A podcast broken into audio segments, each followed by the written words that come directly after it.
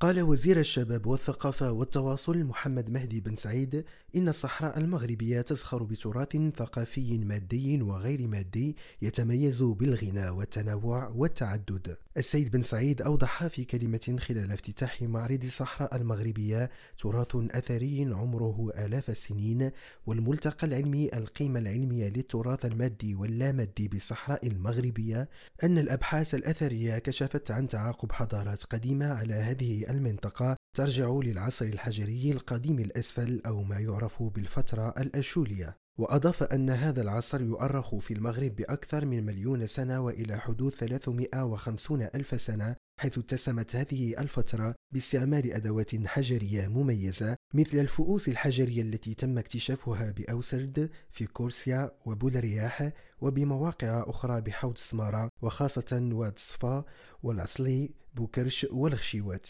وذكر بأن الصحراء المغربية عرفت أنشطة مكثفة للإنسان العاقل لا سيما خلال العصر الحجري القديم الأوسط الذي اتسم باستعمال رؤوس الرماح للصيد بالإضافة إلى تعدد المواقع الأركيولوجية التي ترجع للفترة المعروفة بالعاترية المتسمة كذلك بالدقة في صنع الأدوات الحجرية وكذا الفترات الحديثة لعصر ما قبل التاريخ بالمغرب. محمد القادري ريم راديو الدخلة